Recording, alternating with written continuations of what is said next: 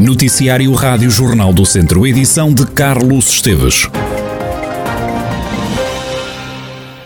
O padre Luís Miguel Costa, que está acusado de um crime de coação sexual agravado na forma tentada e de um crime de aliciamento de menores para fins sexuais, quebrou o silêncio à Rádio Jornal do Centro, sem gravar declarações. O sacerdote que esteve à frente da paróquia de São João de Lourosa, no Conselho de Viseu, começou por garantir estar inocente e acrescentou que já recorreu da acusação do Ministério Público. Negou completamente as suspeitas de assédio a um rapaz de 14 anos, mostrou-se tranquilo com este processo e salientou que as buscas buscas feitas pelas autoridades ao seu telemóvel, computador e casa, não foi encontrado qualquer material relacionado com aliciamento de menores e pedofilia, crimes que, disse, abomina e condena. Sobre as investidas e mensagens escritas para menores, falou num mito urbano na cidade de Viseu, que não pode ver um padre beber um copo num bar e que fica com ilusões e pensamentos menos próprios.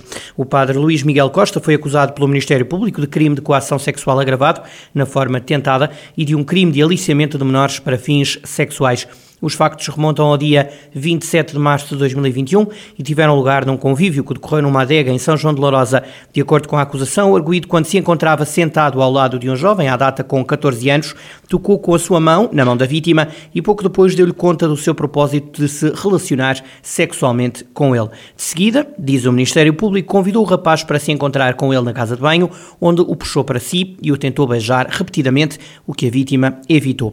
O sacerdote terá ainda enviado ao jovem diversas mensagens escritas, aliciando-o para um encontro sexual. O padre está suspenso de funções, desde que os pais da vítima apresentaram queixa às autoridades judiciais e religiosas. Luís Miguel Costa está com termo de identidade e residência, apresentações quinzenais nas autoridades e está proibido de contactar com menores de 18 anos por qualquer meio. Morreu uma pessoa nas últimas horas no centro hospitalar Tondela Viseu com Covid-19. Há 50 pessoas internadas, 48 em enfermaria e mantém-se duas nos cuidados intensivos. Foram dadas seis altas e mais seis pessoas deram entrada na unidade hospitalar com o novo coronavírus. Assado, o Académico de Viseu vai comparticipar as obras de reforço e eliminação do estádio do Fontelo, que são necessárias para o recinto desportivo ser homologado pela Federação Portuguesa de Futebol para receber competições profissionais. A SAD Academista vai pagar 200 dos 600 mil euros de investimento, como avançou o Presidente da Câmara de Viseu, Fernando Ruas. A novidade é esta, nós conseguimos a comparticipação da empresa da SAD. Agora é uma questão só de prazos. Não tem, a decisão foi tomada, não foi fácil, são cerca de 600 mil euros, penso que ainda passa e, portanto, não é fácil. É uma competição, penso que de 200 mil euros. As obras de requalificação do Fontelo ainda não acabaram. O estádio ainda assim está a receber jogos de futebol dos torneios de elites de sub-17 masculino e feminino. Fernando Ruas espera que o Fontelo esteja pronto para o Académico poder jogar em casa já na próxima época. Embora atrasadas, e não vale a pena estar a negar isso, as obras estão a andar. Isso Bastou saberem que um dos seus equipamentos, eh, digamos, de, eleição, que está, está a ser cuidado. Mas eh, eu ainda vou, eh, inclusive por uma questão de precaução, garantir que o académico possa, eventualmente, até iniciar a época em Aveiro.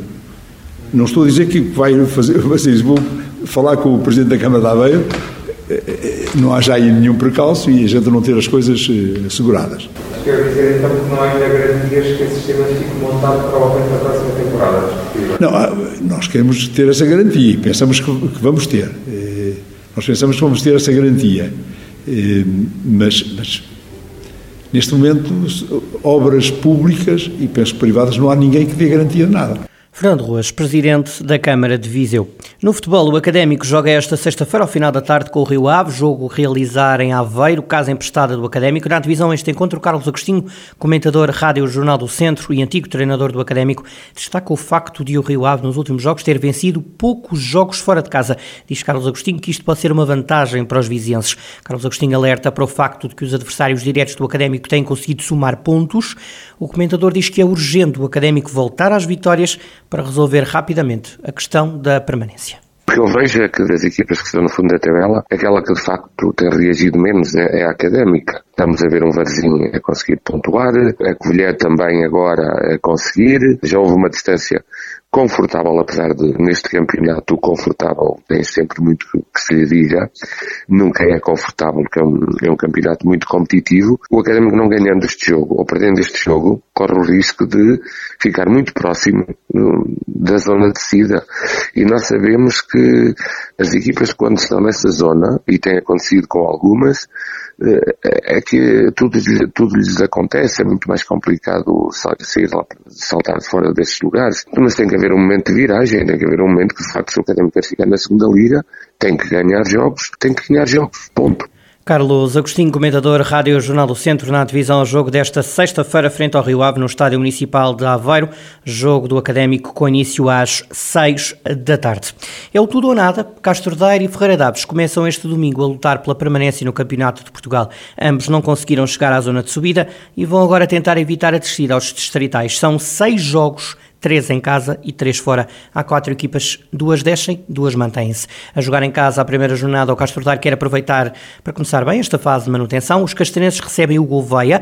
Vasco Almeida, o treinador, diz que é fundamental o apoio do público para ganhar já vantagem num campeonato que é curto já durante a fase regular o fator casa tem sido preponderante. Nesta fase em campeonato é muito curto, os jogos em casa são fundamentais. O primeiro jogo é a nossa casa e nós, e nós, e nós queremos ganhar. O que interessa também neste momento é, é poder, poder contar uh, por vitórias dos jogos em casa e tentar roubar pontos fora que nos permitam, que nos permitam a manutenção. E apelar à presença dos adeptos. Como é óbvio, ou seja, a gente tem feito as coisas bem, mas como eu costumo dizer, que escrever uma nova história. A nova história começa, começa domingo é uma história muito importante porque é que nos vai permitir ou não permanecer neste campeonato. Começando em casa, e o tal fator de casa é importantíssimo, ou seja, com a presença dos nossos adeptos, precisamos imenso deles, mais que nunca nesta fase.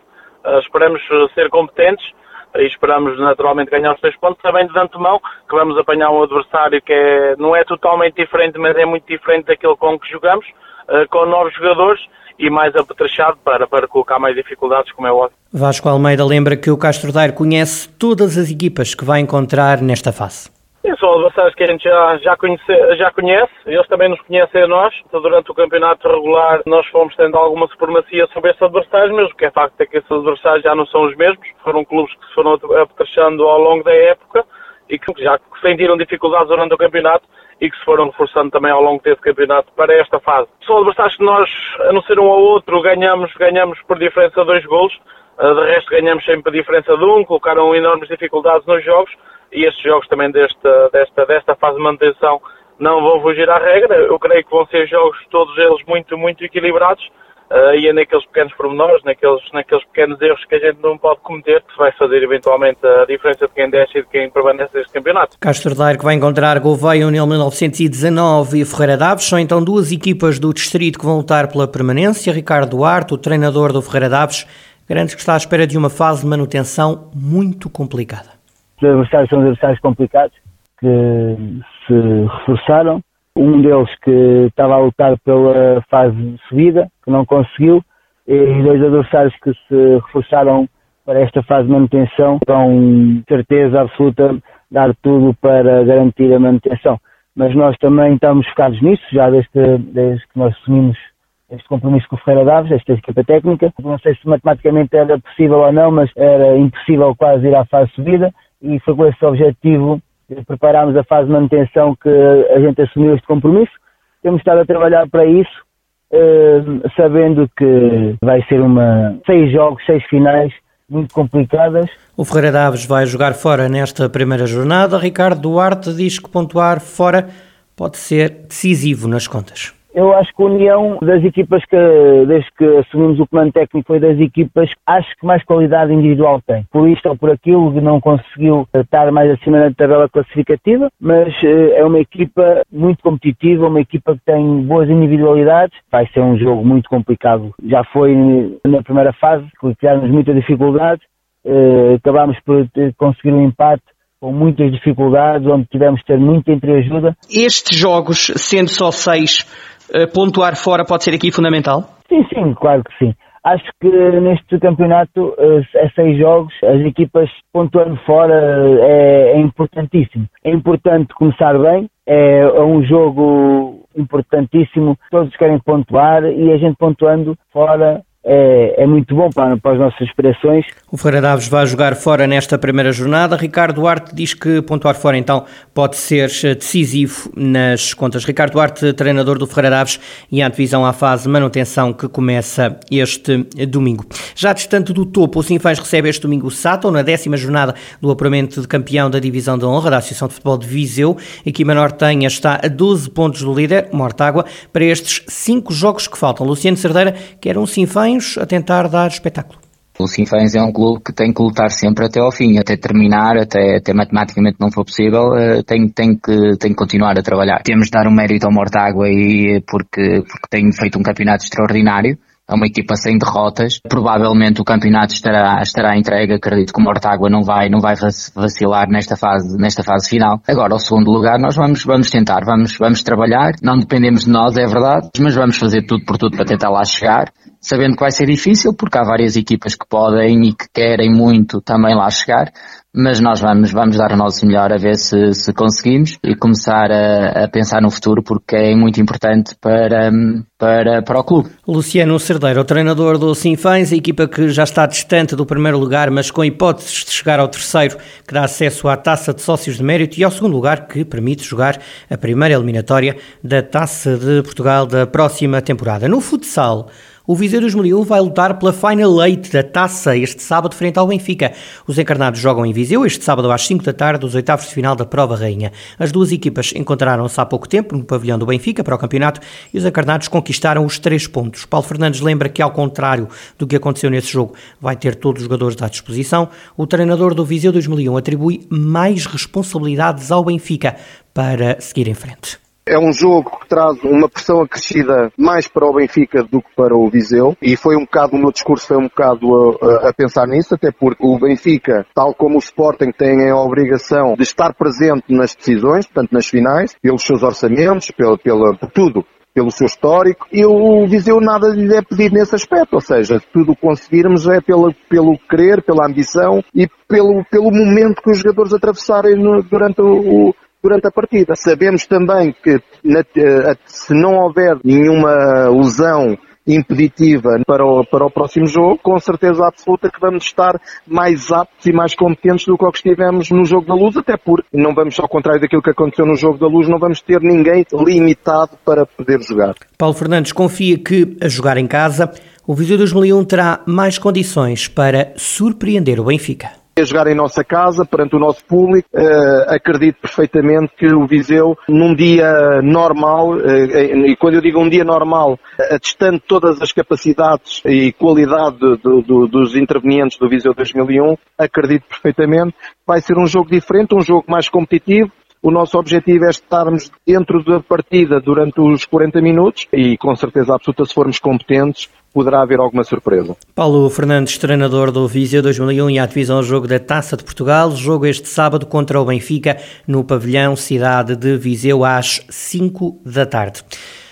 A iniciativa liberal vai continuar a ter à frente do núcleo territorial de Viseu Sérgio Figueiredo. Nos últimos dois anos foi ele o coordenador-geral do partido na região, função que vai continuar a desempenhar por mais dois anos. Sérgio Figueiredo está desde a primeira hora na, no Iniciativa Liberal.